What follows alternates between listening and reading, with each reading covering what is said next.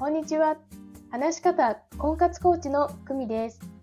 このチャンネルでは話し方を強みにして1年以内に結婚するコツをお伝えしています。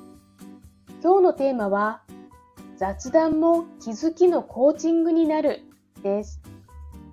先日オンラインサロンの仲間からランチのお誘いを受けました。その中で私の今後について話すことがありました。1年後は会社員と自分のビジネスを半々で兼業する目標で、と話したところ、友人から、ああ、自分のビジネスだけじゃなくて、とぽつりと言われました。まあ安定収入も残しつつ少しずつって思ってます、とその時は答えました。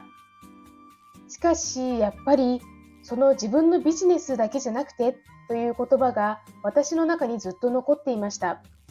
数日考えてそれが私の本当にしたいことなんだと気づきました。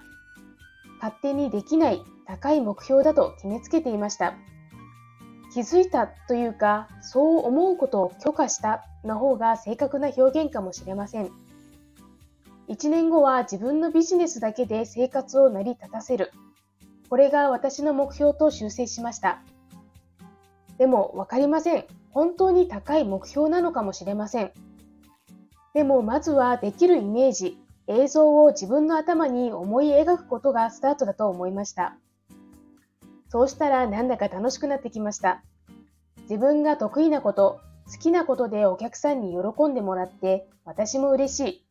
その循環で経済的にも精神的にも自立できる毎日、最高です。ナポレオンヒルの思考を現実化するにあやかってみました。あなたは最近の雑談で何か気づいたことはありますか？雑談も気づきのコーチングになる。